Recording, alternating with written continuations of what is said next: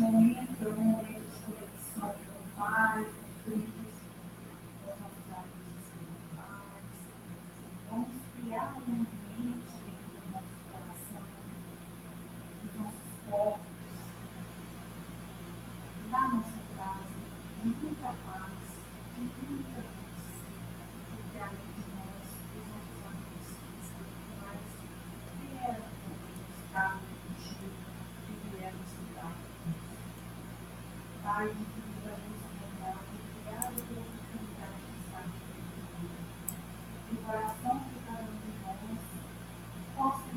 still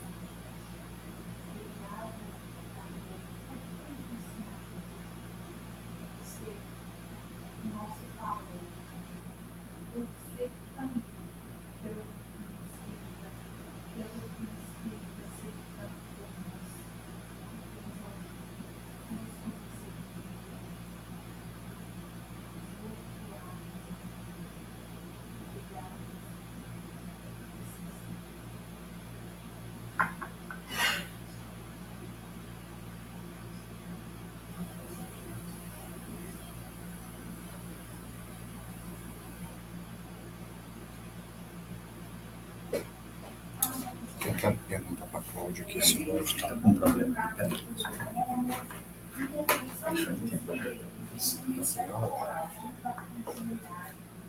Tá baixo aqui.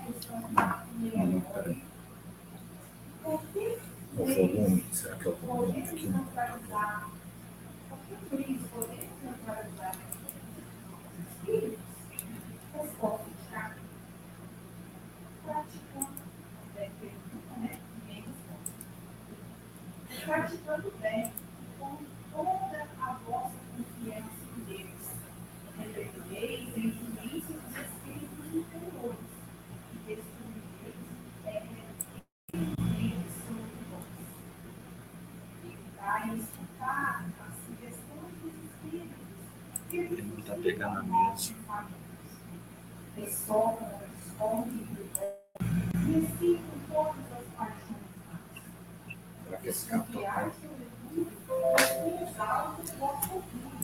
porque eles vos atacam na vossa fraqueza. Essa a razão porque Jesus vos ensinou a dizer na oração dominical: Senhor, não nos deixeis cair em tentação, mas livrai-nos do mal. Questão 470. Os espíritos que procuram induzir-nos ao mal e que põem assim em, pro, em prova a nossa firmeza no bem, receberam missão de fazê-lo? E se é uma missão que cumprem, terão alguma responsabilidade nisso? Resposta: Nenhum espírito recebe a missão de fazer o mal. Quando faz, é por sua própria vontade e, por conseguinte, sofre as consequências. Deus pode permitir que ele o faça para vos provar, mas não o ordena, cabendo a vós repeli-lo. Questão 471. Quando experimentamos uma sensação de angústia, de ansiedade indefinível ou satisfação interior sem causa conhecida, isso se deve unicamente a uma disposição física? Resposta: é quase sempre efeito das comunicações que inconscientemente tendes os com os espíritos ou que tivestes com ele durante o sono. Os, questão 472. Os espíritos que nos querem induzir ao mal se limitam a aproveitar as circunstâncias em que nos encontramos ou podem criar essas circunstâncias? Aproveitam as circunstâncias, mas muitas vezes a provocam, impelindo-vos, sem que o saibais, para o, o objeto da vossa cobiça. Assim, por exemplo, um homem encontra em seu caminho certa quantia de dinheiro. Não penses que foram os espíritos que a trouxeram para ali. Contudo, eles podem inspirar ao homem a ideia de tomar aquela direção e sugerir-lhe depois de apoderar-se do dinheiro, enquanto outro, outros lhe sugerem o pensamento de devolver o dinheiro ao dono. Dá a si mesmo com todas as com todas as outras tentações.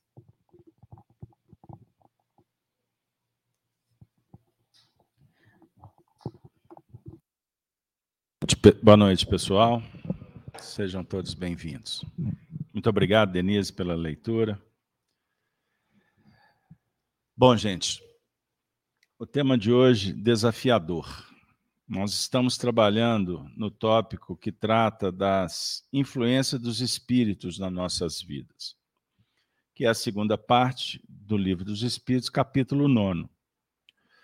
Na última semana, nós trabalhamos a questão 468. Vocês estão lembrados? Quem está vindo hoje não veio semana passada, depois chegar em casa pode acionar o vídeo, se tiver interesse. Mas o que, que nós estamos tratando? Lembram da questão 459? Influem, os espíritos influem em nossos pensamentos e em nossos atos? A base da conversa, portanto, é em torno das influências. Na última semana, nós trabalhamos a 468, que os espíritos cuja influência é repelida pela vontade do homem renunciam às suas tentativas. Ou seja, a gente estava trabalhando que, de acordo com a, com a escolha de cada um, nós podemos evitar as influências negativas dos espíritos. Estão lembrados que nós tratamos do tema? Então, Kardec perguntou se, mesmo se o indivíduo toma a decisão de neutralizar, se os espíritos desistem. A ideia é essa. E a gente foi observando que a responsabilidade sempre estará com o encarnado. Sempre. E que os espíritos podem ficar espreita, ou seja, esperando uma brecha para entrar em cena. Então, hoje nós estamos adentrando na 469. Por que meios podemos neutralizar a influência dos maus espíritos? Por quais meios? Vejam aí. Por que meios? Isso é muito importante. Bom, para quem está chegando agora, pessoal que está na internet, assistindo o vídeo pela primeira vez, e sempre temos neófitos, pessoas que nunca ouviram falar de espiritismo. Então nós temos que de vez em quando atendê-los. A definir o seguinte: que um dos princípios fundamentais da ciência espírita é estudar a relação com os espíritos. Básico, né? Então não tem espiritismo sem espíritos. Ficaram tranquilos agora? Ou vocês preferem espiritismo sem espírito? Não tem graça. Tem, Marcão? O que, que nós viemos fazer aqui, afinal de contas? Brincadeiras à parte. A definir que a nossa vida não se resume berço e túmulo. Pós-túmulo, a vida prossegue e nós vamos viver a realidade conforme a nossa condição aqui na Terra. Ou seja, a morte não vai mudar muita coisa, não. Então, isso é um diálogo muito importante, porque ele vai tratar das questões morais. Ou seja, se você fizer uma escolha que realmente seja importante para sua alma, essa escolha tem repercussão. Ela te qualifica a vida agora e uma vida qualificada agora, ela perpetua depois. Diferente do materialista que brinca de viver e depois ele acha que vai resolver fazendo uma oração, negociando com Deus. Aí de uma hora para outra ele fica bonzinho, santinho e vai ter uma vida muito boa do lado de lá. A lei divina e natural é para todos ela é inflexível, ela é imutável. Ou seja, se fizermos o bem, colhemos o bem. Se você prejudica alguém, a vida vai te devolver isso de alguma forma. Tem nada de graça no universo, não. Certo? Então, hoje, nós estamos caminhando para um tempo em que as demandas elas estão mudando. Então, o jovem, eu fico muito feliz ver jovens no ambiente. Né? Eu não sei se eu me sinto mais velho ou tenho vontade de, de manter aquela síndrome do Peter Pan. Sabe qual é a síndrome do Peter Pan? Nunca envelhece. Né? Então, eu vejo os jovens no ambiente. Essa geração ela, ela chegou com uma necessidade muito diferente das anteriores. Por quê? Porque estes que estão chegando agora são egressos de gerações anteriores. Então é um ciclo. A vida é uma roda que vai levando e trazendo. A vida é uma estação, fica melhor para entender. Nós estamos transitando. Então hoje você é bem melhor do que foi ontem. Então hoje, em nível filosófico, essa turma que está chegando aqui, eles são muito desenvolvidos intelectualmente, racionalmente. Pega as coisas rápidos. Mas qual que é o desafio deles? Eles precisam de entender que um, o processo evolutivo ele é por etapas. Então, essa geração nossa analógica, mais cheia de dificuldades, nós temos algumas coisas a dar. E uma delas é convidar os jovens para dar mais atenção à vida espiritual. Se os jovens entenderem isso, já está bom demais. Ou seja, não vivam conforme o mundo propõe. Que vocês sejam materialistas. O materialista acha que tudo se resume aqui. A doutrina do materialismo, do materialismo é o nada. Morreu, nada. Morreu, acabou. Então não tem problema você passar a perna no outro, não tem problema você ir até a exaustão consumindo tudo. Não tem problema. Não tem problema mentir. O negócio é gozar, é aproveitar. Todo mundo tem o direito de ter seus momentos de, de alegria, de, de reconforto. Não é? de bem-estar, você viajar, curtir, ter algumas facilidades, todo mundo tem o direito a isso. Agora, isso não pode ser o principal. Entenderam? Então, nós, nós estamos na doutrina espírita sendo convidados a refletir com a experiência que os espíritos nos trazem. Porque nada melhor Nada melhor do que você ter a informação. E não existe pessoas melhores para falar do mundo espiritual do que os espíritos. Porque aqui a turma aqui na Terra fica especulando e, e falando muitas vezes muita abobrinha. Rede social, internet, você vê cada coisa aí de deixar o cabelo em pé. Então, o nosso assunto é muito sério, porque nós precisamos de entender aprender para neutralizar influências espirituais negativas. A turma que está aqui há algumas semanas já ouviram a gente trabalhar, que nós nos comunicamos pelo, pela linguagem do pensamento. A sua mente é um espelho que interpreta, é uma antena que capta e que irradia energias mentais. Certo? Então eu posso comunicar com você. Olha que legal. Eu posso comunicar com vocês sem abrir a boca, endereçando só o meu pensamento, só os meus sentimentos. E se isso é possível entre nós encarnados, também é possível com os desencarnados, e entre eles também. Isso é muito importante. Então significa o seguinte: como que os espíritos podem influenciar? Porque eles estão conosco. Isso é fato. Não estou vendo, mas eles estão aqui. Não acredito, não tem problema. Você pode dizer que não acredita no sol, mas o sol está por aí. Eles estão conosco. De ordinário, são eles que nos dirigem. Porque eles sabem, a grande, a grande parte dos espíritos sabe que eles estão desencarnados. E que alguns conseguem identificar com clareza, são os médiums. Outros registram por percepção e não sabe. Aí é como se tivesse alguém atrás de você dizendo assim: vai ali. Aí o indivíduo, é, eu vou ali. Aí ele pensa assim: deu certo. Agora vem cá. Aí o indivíduo do nada vem cá. Opa, deu certo.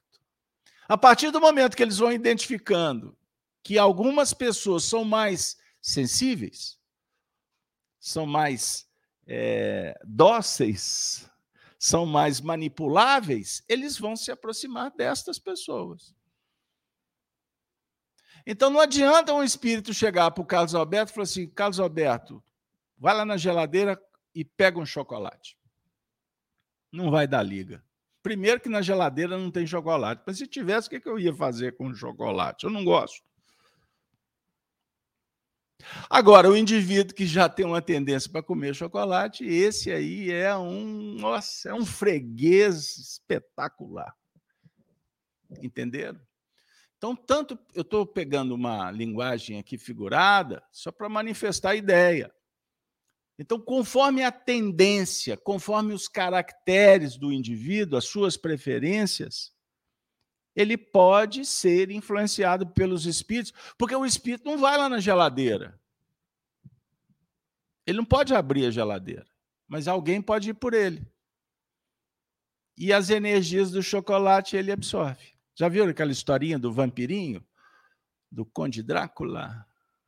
Já viram aquelas histórias? Elas são. Aquilo é verdade. Não naquele mito que ficou conhecido.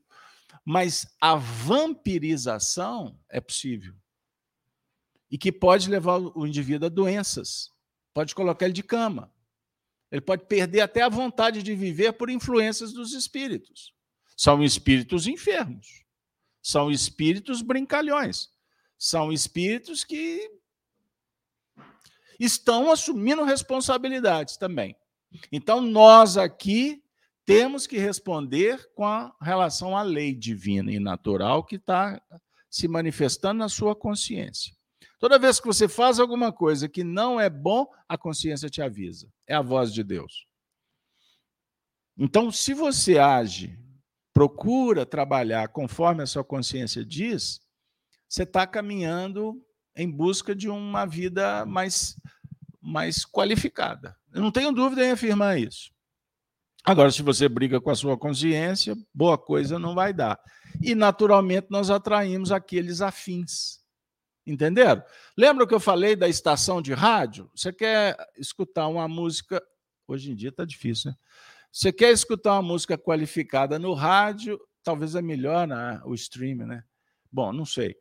É, você quer escutar é, a partida do futebol lá do seu time, você coloca naquela rádio. Então você estabelece uma sintonia. Aí você pega a frequência e você vai ouvir, certo? O dial, né? Frequências médias, frequências curtas. Eu sou da época das frequências longas também. Você lembra aqueles radinhos? Ah, que barato. Então, é questão de sintonia. Isso é fundamental. Então, a pergunta 469: por que meios podemos neutralizar a influência dos maus espíritos? praticando o bem e pondo toda a vossa confiança em Deus. Repelireis a influência dos espíritos inferiores e destruireis o império que queiram ter sobre vós. Opa, aqui tem uma palavrinha aqui que é perigosa. Império. Império? Mas império, império não é de um. Império subentende-se o quê? Um sistema, grupos, poder. Então, no mundo espiritual existe império do mal. Existe. Quem são os habitantes? Os mesmos que praticam o mal aqui. Estes que não estão nem aí para o próximo, independente da escala que for eles estão garantindo um império que eles vão viver. Que naturalmente não é. Vocês já viram aquelas anedotas? Como é que é o inferno? O indivíduo chega lá, né? Tudo de bom, né? Tudo de melhor. Aí daqui a pouco ele vai ter uma bela decepção, que não é bem isso aqui, não. Não tem facilidade, não. Perceberam? Então, eu estou trabalhando num nível de informações sem causar qualquer aflição. A ideia não é trazer medo, mas esclarecer que tanto existe regiões espirituais em que impera o bem-estar, a fraternidade, a amizade, o respeito, o estudo, trabalho, dinâmica, como também existem essas outras regiões que não são agradáveis em nada é sofrimento. E, e, e os espíritos que habitam essas regiões de expiação, é, eles são socorridos nos momentos oportunos, a espiritualidade atende, mas é um ambiente muito difícil. Então, evitai escutar as sugestões dos espíritos que vos suscitam maus pensamentos que sopram a discórdia entre vós e excitam todas as paixões. Mas desconfiai, sobretudo, dos que exaltam vosso orgulho, porque eles vos atacam na vossa fraqueza. Essa razão porque Jesus vos ensinou a dizer na oração dominical: Senhor, não nos deixes cair em tentação, mas livrai-nos do mal. Algumas palavras aqui são chaves. Vejam aí. Sugestões dos espíritos que vos suscitam maus pensamentos. O mau pensamento, o mal pode ter uma variação infinita. Né? desde o mal pequenininho até as calamidades, até os crimes hediondos. O certo é que as atitudes mais complexas, elas na verdade são o resultado de um de uma pauta que foi escalonada. Vou usar um termo aí muito muito usual nos dias atuais. Uma escalada uma pauta que vem. Era uma bolinha e de repente se torna uma bola de neve. Está passando por cima da sociedade. Numa rapidez e numa intensidade destruidora. Isso é muito sério para a gente pensar. Porque costuma o mundo falar assim: não, isso não tem problema. Aliás, essa expressão ela já é carregada de problema. Quando alguém fala que não tem problema, algum problema tem. Porque o certo é o certo. Não existe meio termo. E nós sabemos o que, que é certo e o que, que é errado. Sob o ponto de vista moral, tá bom? Eu até brinquei aqui, né, né Marco? que o que mais mata no mundo é a ignorância, né? Eu fiquei sabendo que tem um avanço da ciência aí que podia estar resolvendo meu problema há muito tempo. Aí eu falei: o que mais mata é a ignorância. É o que mais mata no mundo mesmo. Eu não estou falando da informação sob o ponto de vista periférico, humano. Não. Eu estou falando do que é o certo e do que é o errado sobre o ponto de vista espiritual. Quando Jesus foi questionado sobre o adultério, eu estava lendo essa, esse trecho hoje com um filósofo. Ele foi perguntado pelos fariseus se, se era. O que, que ele pensava sobre repudiar a mulher face ao adultério. Moisés legitimou. Aí Jesus disse: sim, por causa da dureza do vosso coração, porque no princípio não era assim. Se, você for, se eu for trabalhar filosoficamente essa passagem, no mundo atual do relativismo, da ditadura do relativismo, é uma expressão usada pelo Papa Bento XVI. Ditadura do relativismo. Infelizmente, isso hoje tomou corpo até naquele, no meio daqueles que deveriam defender a lei mas relativizam. O que é o relativismo? É quando a gente diz querer obter a verdade, mas não estamos dispostos a incorporar a verdade. Eu busco a verdade, mas na verdade, para adaptar ao que eu penso ser verdade. Entendam isso. Então, eu vim ao centro espírita em busca do recurso espiritual. Eu estou carente, necessitado de um passe, quero fazer um tratamento. Ok, bom demais. Mas, no paralelo, eu estou recebendo uma orientação, porque aqui é uma escola também. E é uma escola de preparação dos indivíduos para a eternidade ajuda o daqui a pouco, mas o foco não é o mundo material. Entendam isso. Porém, vejam bem, se recebendo da fonte limpa que é o Evangelho, as noções do que é o perfeito, do que é o belo, do que é o justo, do que é o verdadeiro, eu não me interessar em promover uma mudança interna, significa que eu estou relativizando tudo que eu estou recebendo. É como se alguém dissesse assim: faça o bem. Aí eu chego lá fora, é, mas vou deixar para depois. Porque agora eu não tenho tempo. Agora eu não estou muito disposto. Ah, para fazer o bem eu vou ter que abrir mão. Não, não, não, não, não.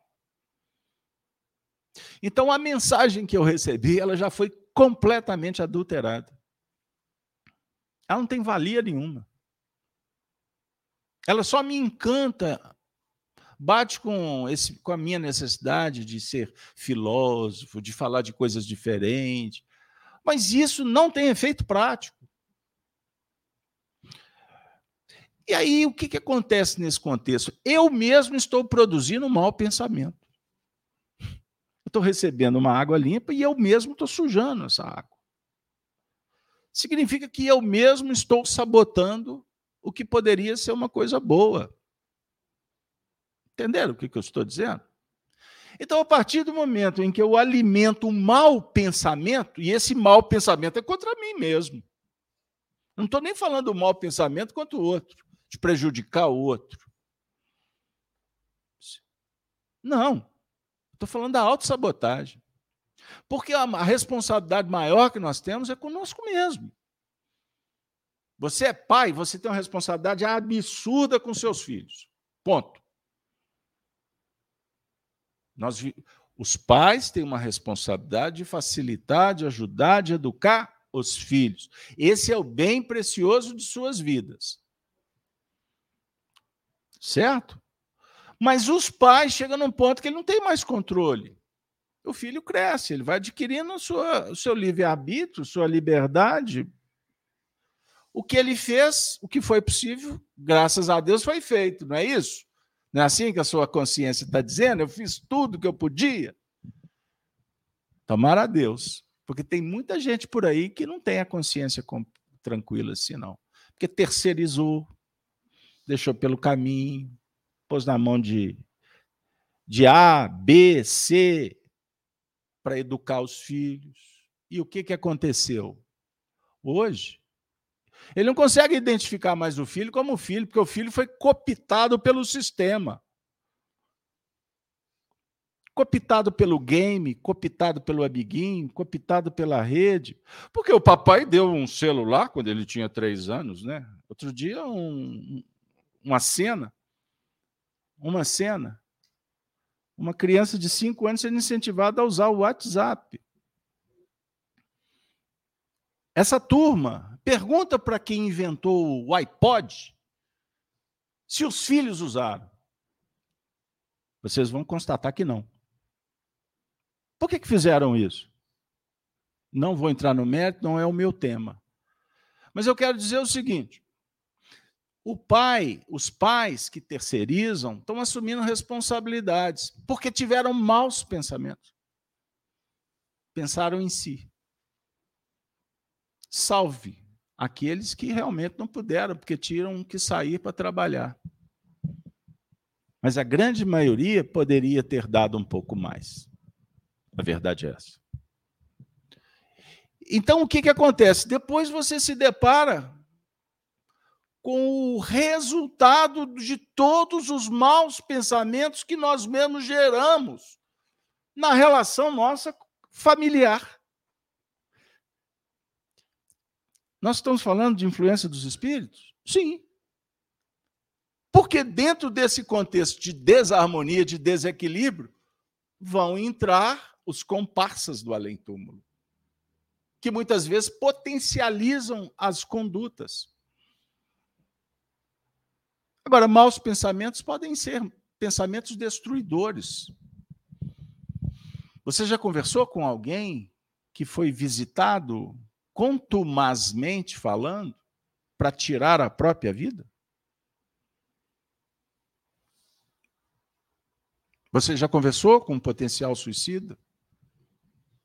Aliás, daqui a pouco eu não posso nem pronunciar mais essa palavra. Porque querem censurar. Por qual razão? Porque querem incentivar? Com a desculpa que falar isso é para incentivar? Esse aqui é irmão desse no mundo materialista. Daqui a pouco eu não posso falar o que é uma autossabotagem ou sabotar a geração da vida. Daqui a pouco vai ser proibido. Quem são estes que querem proibir isso? São marionetes das trevas, dos ambientes mais difíceis do mundo espiritual. Então a gente vai observando uma série de maus pensamentos que começam a gerar ideias, planos, que vão repercutindo, vão tomando corpo. Uma simples escolha pode destruir uma família inteira. Uma simples escolha. Muitas vezes os pais, até por ignorarem, temos que também elencar isso. Porque são subprodutos de um sistema confuso, complexo. Muitas vezes fizeram, fizeram sem prestarem atenção que estavam criando um gigante dentro de casa de exemplos dos piores. Entenderam o que eu estou falando? E aí? Os espíritos chegam. Porque é um lar que não faz prece. As pessoas não estão preocupadas em cuidar da alma. Porque o materialismo destruiu os padres e as religiões, entre aspas acabaram com a reputação de todas as religiões. Não foi? Não, não é o que acontece, por exemplo, nos lugares em que há perversidade ditatorial? Eu não preciso de dar exemplo. Hoje todos são informados dos ambientes do mundo que assim funciona. O que que isso repercute? Falta de Deus. Façam uma estatística no meio dos jovens e perguntem para eles qual é a relação deles com Deus. Como eles olham para a espiritualidade? O que, que eles pensam dos valores morais? O que, que eles vão nos oferecer se eles não recebem isso dentro de casa?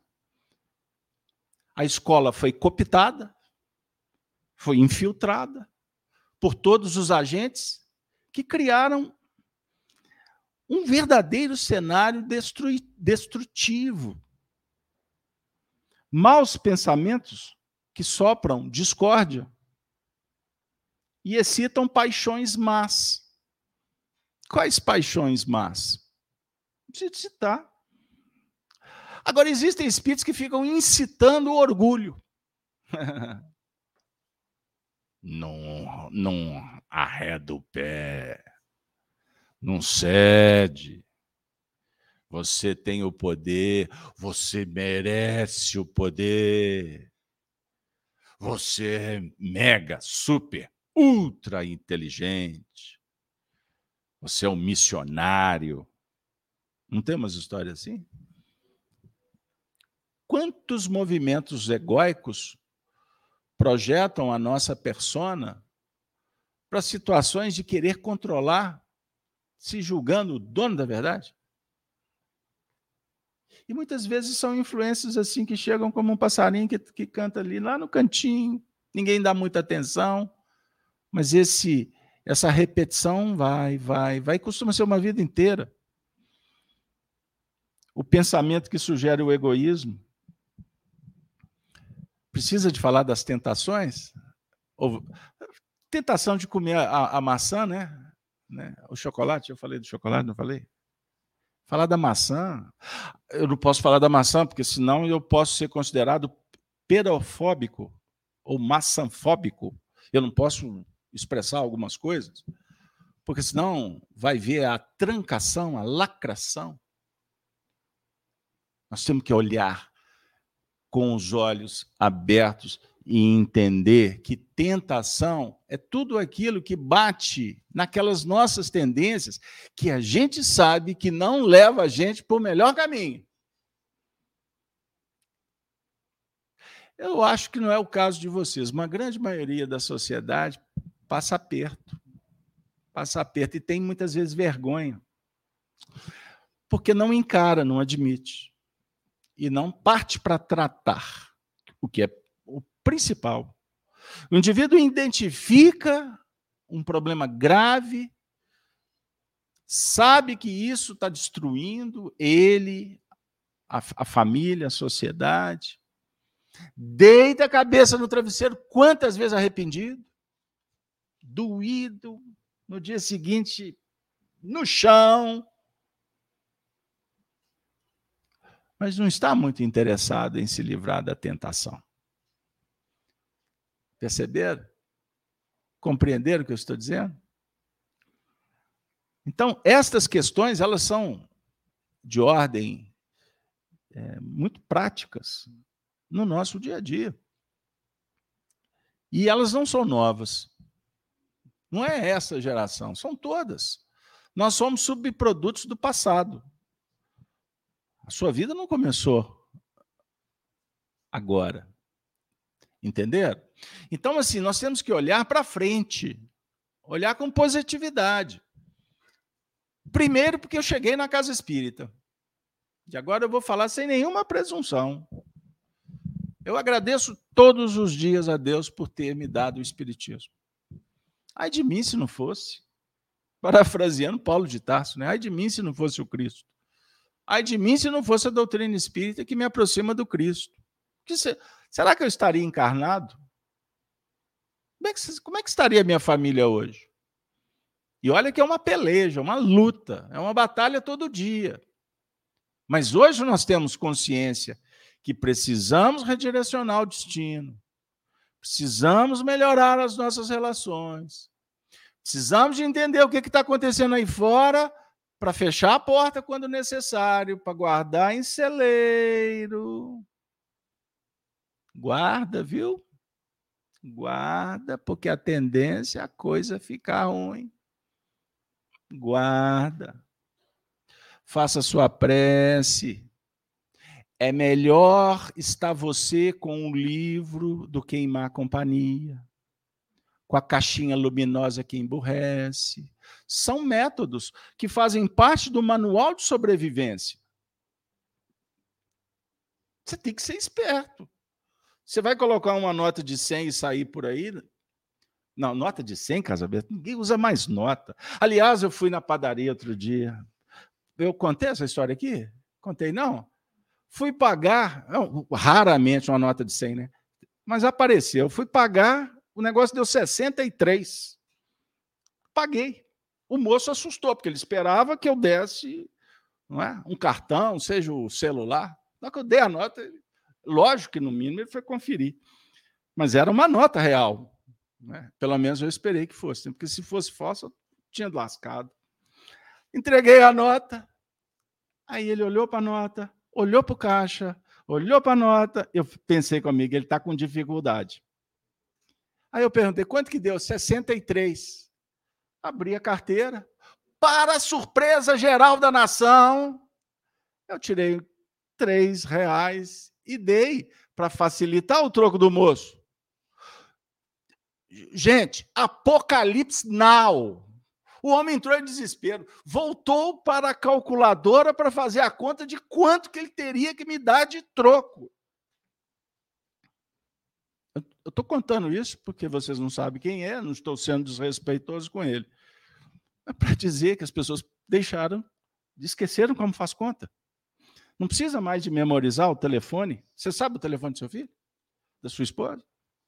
Você sabe o número da sua casa? O CEP? Você faz conta? Como é que funciona isso? Por que, que eu estou entrando nesse meandro?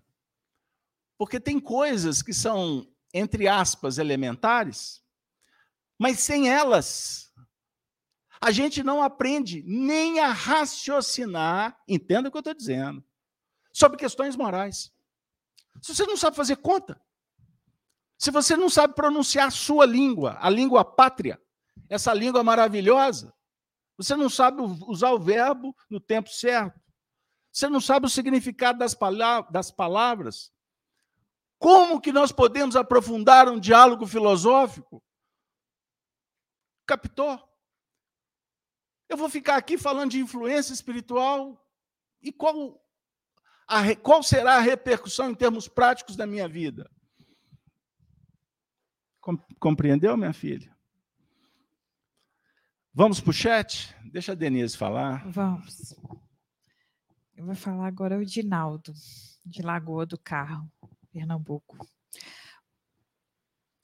Olha só o que, que o Dinaldo nos disse. Se a, se a semente encontra solo fértil, ela cresce e frutifica assim como os espíritos encontram mentes receptivas às suas ideias e pensamentos. Foi exatamente o que você falou, né, sobre a, sobre a semente e aquilo que nós estamos amealhando em torno de nós, em algum momento vai frutificar. Então, que seja uma frutificação do bem, da luz. A questão 470, Kardec pergunta assim: os espíritos que procuram induzir-nos ao mal e que põem assim em prova a nossa firmeza no bem, receberam missão de fazê-lo? E se é uma missão que cumprem, terão alguma responsabilidade nisso? Resposta: nenhum espírito recebe a missão de fazer o mal. Quando o faz, é por sua própria vontade e, por conseguinte, sofre as consequências. Deus pode permitir que ele o faça para vos provar, mas não o ordena, cabendo a vós repeli-lo. Essa pergunta também é muito interessante. Porque uma vez que os espíritos testam a sua, os seus princípios, os seus valores, né? Estão chegando junto para saber se você realmente vai se manter firme no propósito, se você vai testemunhar a verdade. Isso é uma palavra muito utilizada pelos nossos irmãos evangélicos, católicos, a palavra testemunhar, dar o testemunho. Isso é muito sério. O que é o testemunhar? Não é você mostrar para os outros o que está acontecendo com você. É você provar para você mesmo que é isso que você quer. E você dá a vida por isso. Dá a vida. Como os cristãos deram a vida pelo Evangelho. Ou vocês acham que os cristãos foram mortos é, como ratos sendo perseguidos pelos romanos? Eles perseguidos foram, mas eles iam para o martírio com altivez, sem ceder isto aqui, um milímetro da fé que eles esposavam. Quantos milhares de cristãos foram mortos na Via Crucis, no circo máximo? Aliás, até hoje, né? Quantos cristãos estão sendo perseguidos aí? Existem países que é proibido a Bíblia cristãos se reúnem escondidos. Em pleno século XXI, que os ditadores escrevem assim nas bandeiras que é República Democrática de não sei onde. A perseguição empreendida para todos aqueles que estão tentando ter uma vida digna. Tente ser digno em determinados ambientes se você não vai ser engolido pelo sistema. Lá de cima até lá embaixo, para todos os gostos. Tente se posicionar dentro daquilo que você está entendendo que realmente vai fazer bem para você diante da tribo, diante dos fornecedores. Tente dizer não para a indústria que avassala no, projetando o consumismo. Converse com profissionais de todos os setores e perguntem para eles o que é ser ético.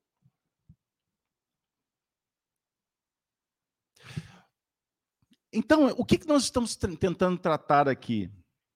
Que os espíritos, aqueles que vêm fazer o mal, eles estão enovelados no mal estão chafurdados na ignorância.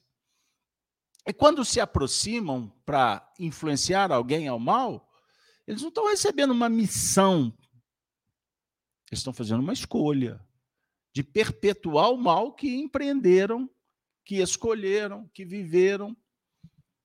Agora, só que tem um detalhe: o texto está dizendo que Deus pode permitir. Se pode permitir, Significa que, então, não existem muitas vítimas por aí que estão. Não, não, não, não. No fundo, no fundo, a gente vai entender, diante da lei universal espiritual, que não existe vítima nem algoz. No fundo do fundo, não existe. Porque aqueles que estão, de alguma forma, sofrendo as augúrias, atraíram isso de alguma forma. E muitas vezes os espíritos que estão no contexto foram comparsas do passado, foram amigos do passado. Amigos não, né? Amigo é na virtude. Nas complicações, são cúmplices. É diferente. E o cúmplice, ele tem um prazo de validade, daqui a pouco ele vai embora. Quantos cúmplices que passaram pela sua vida que hoje você nem sabe se existe mais. Agora, o amigo, você se lembra dele e ele se lembra de você. Não necessariamente ele participa do seu cotidiano, mas a gente sabe. A gente sabe quem que é amigo. Que costuma não dá para contar nos dedos no mundo materialista que o indivíduo só pensa nele. Mas isso é muito importante, porque se Deus permite, Isso é uma discussão milenar. Se Deus criou o mal e criou o bem. Não. Deus criou o espírito, criou a matéria, criou o universo. O mal, ele é consequência da nossa desvinculação da lei divina. O mal é a ausência do bem. Então, todas as vezes que você para a evolução para ficar assistindo minissérie sem produzir nada, você está promovendo mal na sua vida. Todas as vezes que você deixe de praticar uma virtude, seja qual for, você está criando uma ruptura com a lei divina. É como se um anjo falasse assim: vem cá, ajude Fulano. Não, não estou afim. A campainha bate, vai lá, meu filho. Ah, o moço está pedindo alguma coisa, agora não posso. Agora não tem. Ah, não. Isso é hora de. Gente, eu fiz campanha do quilo. Campanha do quilo lá na casa espírita que a gente fazia era domingo de manhã. Então, domingo de manhã, você vai bater na casa dos outros para pedir. Ah, gente. Mas cada experiência espetacular. Uma delas, um amigo. Ele bateu na porta. Campanha do quilo. Pode entrar. Ele entrou no portão, chegou no alpendre e o indivíduo escarrou no rosto dele. E falou assim: Eu não aguento mais vocês baterem na porta da minha casa domingo pela manhã para pedir coisas. Ele limpou o rosto e disse: Eu não vim aqui pedir coisas. Eu vim aqui dizer que Deus me mandou para fazer uma obra para ajudar alguém que necessita, porque o que eu estou pedindo não é uma coisa, é um alimento. E eu estou pedindo para alguém que realmente está com fome. Mas eu agradeço o Senhor a recepção.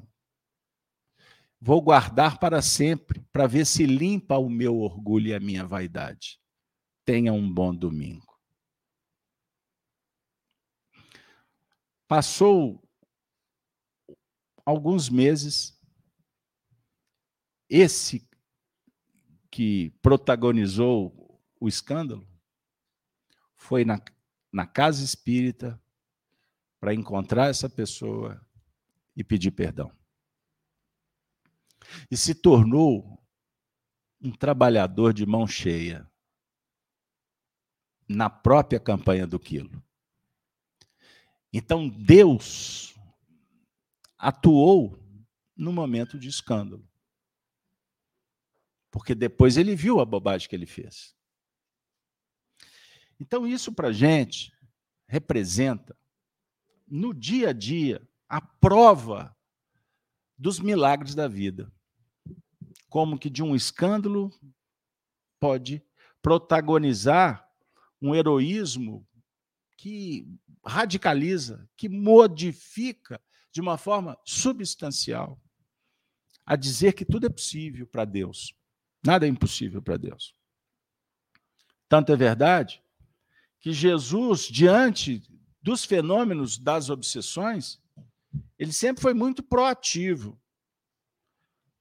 Nós podemos citar aqui rapidamente uma passagem que está inserida no Evangelho de Mateus, no capítulo 12, são pequenos versículos. O trecho diz assim: Trouxeram-lhe trouxeram então um endemoniado, cego e mudo, e, de tal modo, o curou, que o cego e o mudo falava e via. E toda a multidão se admirava e dizia: Não é este o filho de Davi? Mas os fariseus, ouvindo isto, diziam: Este não expulsa os demônios senão pelo próprio Beuzebu, príncipe dos demônios. Jesus, porém, conhecendo os seus pensamentos, disse-lhes: Todo o reino dividido contra si mesmo é devastado, e toda cidade ou casa dividida contra si mesmo não subsistirá. E se Satanás expulsa Satanás, está dividido contra si mesmo. Como subsistirá, pois, o seu reino? E se eu expulso os demônios por Beuzebu, por quem os expulsam então os vossos filhos? Portanto, eles mesmos serão os vossos juízes. Mas se eu expulso os demônios pelo Espírito de Deus, é conseguintemente chegado a vós o reino de Deus.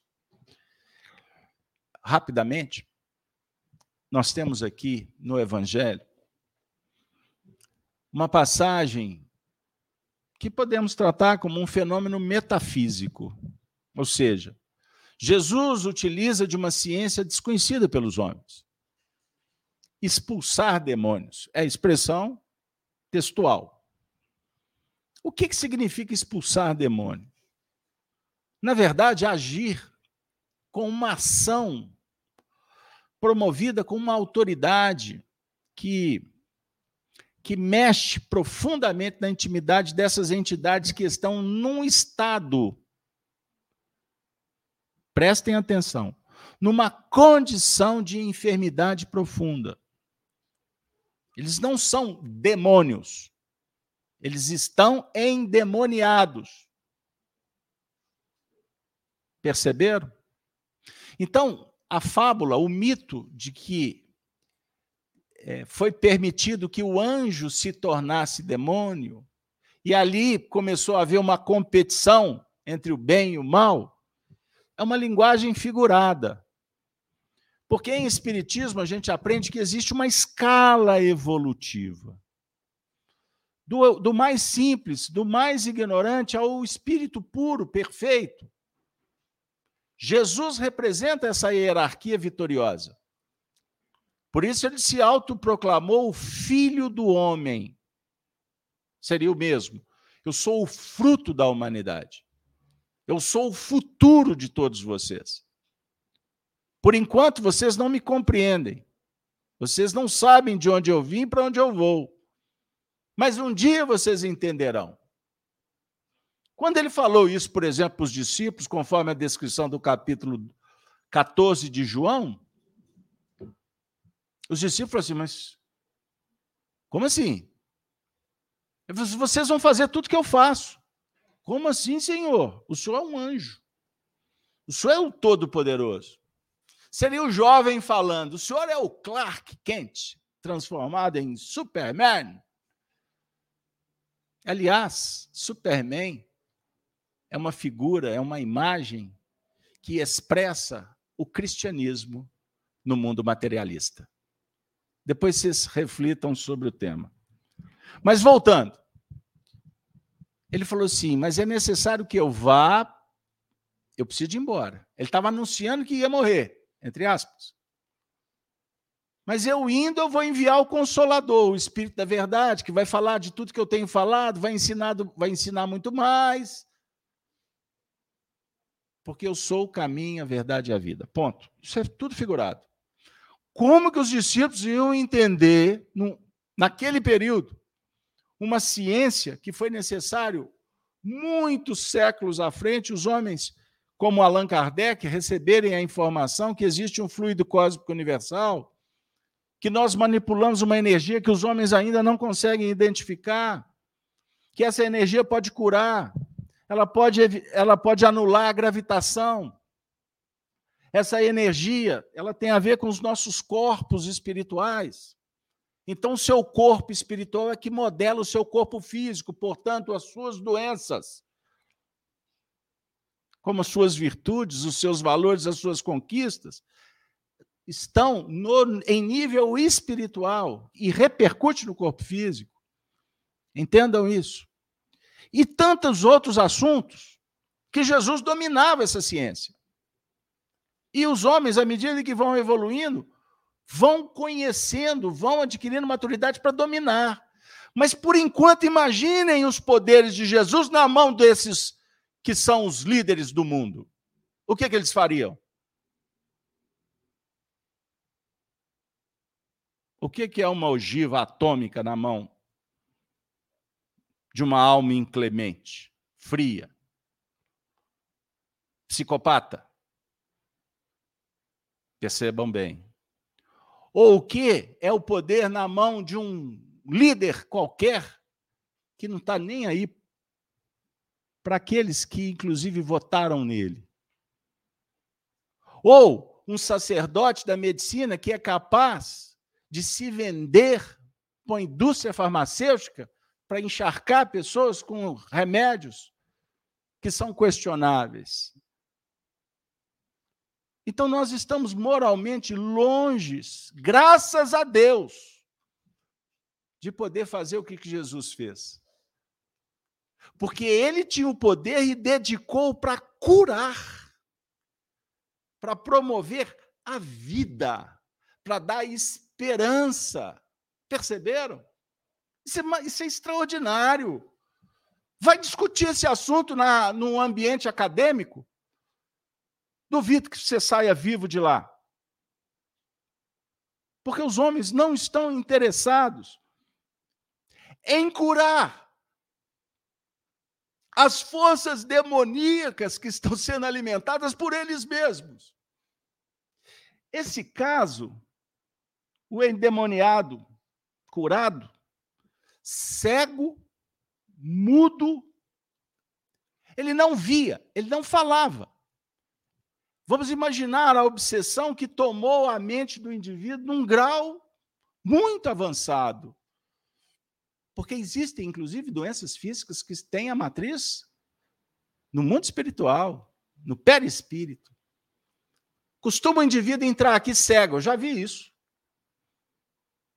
E cego de, de anos, tomar um passo sair enxergando. Eu já vi fenômenos dos mais diversos.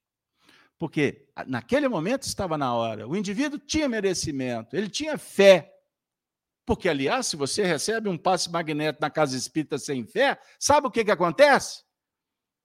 Sai pelos poros, na urina.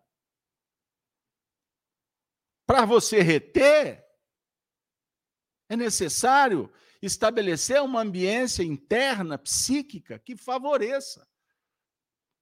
A própria medicina comprova. Toma um remédio desconfiando do remédio. Lembra quando Jesus falava, tua fé te curou? em vários momentos. Então aqui ele promove um fenômeno, cura o indivíduo, a multidão festeja, fica admirada. Mas observe, os fariseus, os intelectuais, são os poderosos da época. Expulsou do demônio? Você é o próprio demônio expulsando o demônio? está colocando em xeque. Ele está ele tá contestando o que ele desconhece. Perceberam? E aí Jesus dá uma lição espetacular. Se eu expulso em nome de Bezebu, entendam que uma casa dividida ela não sobrevive, ela não vai ficar de pé. Beuzebu promove a divisão, está escrito aqui. Então, o mundo materialista quer julgar você contra o outro, porque ele quer dividir a sociedade, ele quer fragmentar todo mundo contra todo mundo. Não precisa de dar exemplo. Vocês estão vendo isso dentro de casa. Onde muitas vezes não é possível nem pronunciar alguma coisa que já está sendo retalhado. Está todo mundo dividido. Obsessão coletiva. Déficit de atenção imoral. Compreenderam?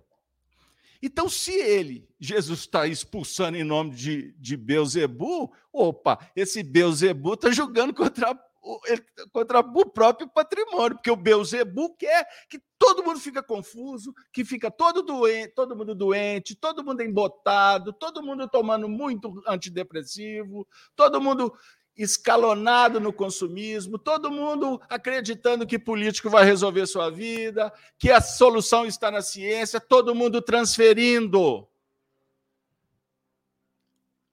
Jesus está sentando do lado dizendo assim, pessoal, pinga um colírio, toma uma ervinha cidreira aqui comigo, vamos bater um papo. Mineiro, senta aqui na, na beirada do fogão, toca uma violinha aqui, vamos comer uma broazinha, um pão de queijo. Aliás, o pessoal da internet, olha, me desculpe, mas eu sou mineiro, vocês não têm pão de queijo. Ah, tem, industrializado brincadeira com o meu público, que a gente brinca muito. Nós somos mineiro. Mineiro sabe o que é um bom papo. Mineiro sabe. O DNA do mineiro tem religiosidade. O DNA do mineiro tem honestidade. O político mineiro é um político que tem a moral como base. E não necessariamente quem nasce em Minas tem o DNA do político mineiro e são, e são políticos. O mineiro sabe valorizar o vizinho. O mineiro sabe a importância do papai e da mamãe, da família, da oração. O mineiro sabe o que é fraternidade. E o mineiro sabe bater na porta da, da benzedeira quando o negócio aperta. Ou chama o padre porque precisamos de rezar. O mineiro sabe. O mineiro sabe que é melhor não cutucar a onça, né? Mexer com quem não está quieto, com quem está quieto. Mineiro sabe do perigo. Mineiro é prudente. Mineiro é cuidadoso. Mineiro é desconfiado. Mas repito, mineiro é autêntico. E mineiro é amoroso. Mineiro é um povo que tem tudo a ver com o Evangelho de Jesus. O mineiro somos nós. O mineiro são os nossos antepassados, as gerações que estão chegando. Nós não podemos abrir mão desse DNA do mineiro, porque o mineiro é o, o povo guerreiro que representa o brasileiro sob o ponto de vista do sentimento. O Brasil é o coração do mundo, a pátria do evangelho, é uma designação espiritual. Mas o coração desse coração está aqui em Minas. E não foi à toa que Chico Xavier foi trazido para cá. Que os cristãos dos primeiros tempos, aqueles que foram martirizados em Roma, fundar uma cidade espiritual por aqui. Não é por acaso que em Minas Gerais nós temos conversado sobre a importância da liberdade, tão vilipendiada por estes que vibram nessas faixas enfermiças. Querem tirar de vocês a liberdade e falam que são representantes da liberdade. Não entregue a sua vida na mão de terceiros. Não pensem que a religião do Estado é que vai solucionar os problemas do mundo. Enquanto não adotarmos a vivência do Evangelho no cenário da intimidade, dentro das famílias, na própria comunidade, nós continuaremos andando de bicicleta sem corrente e sem rodinha. Você já experimentou? Você já patinou no gelo? Tem muita gente que sabe, mas a maioria, porque aqui não tem tanto gelo, né? Então é melhor não arriscar. Pense nisso. Pense nisso, porque chegou a hora de mudar. Entendam que não é a esgrima lá fora, não vão ser as ideologias que vão resolver o problema da sua evolução. Coloca Jesus no seu coração para que você sinta a presença de Deus. E eu não tenho dúvida que o ambiente da sua casa vai ficar mais limpo, mais leve, mais luminoso. Porque isso vai estar irradiando de você. Não estamos mais no tempo de esperar os anjos virem iluminar a nossa vida, embora precisamos. Porque os próprios espíritos superiores esperam que nós nos soergamos, que nós levantemos os joelhos desconjuntados e caminhemos como almas erguidas, com o foco definido, porque senão qualquer caminho serve. Defina onde que tu quer chegar. Planeje, organize e saiba que todo projeto requer paciência, perseverança, coragem, sabedoria e amor. Um dia nós vamos sentar, nós vamos comemorar. Seja aqui na terra ou no mundo espiritual, não importa eu não tenho dúvida de que um dia nós vamos sentar juntos para beber um pouco mais da fonte, que é Jesus. Vamos estar com Ele, porque isso é promessa. O Evangelho é advertência, é esclarecimento, mas ele se encerra como uma grande promessa. O mundo não vai acabar. O materialismo, sim, está em franca decadência. Por isso que ele se torna tão violento nos dias atuais, porque ele sabe que os dias estão contados. A vitória está muito mais próxima do que a gente pode imaginar. Você confia nisso, Denise?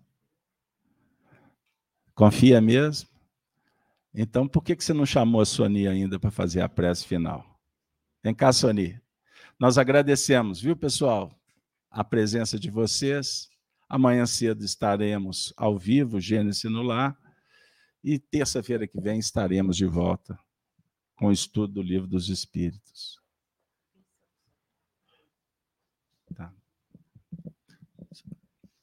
Então vamos agradecer a Jesus, a Deus, o nosso Pai, primeiramente.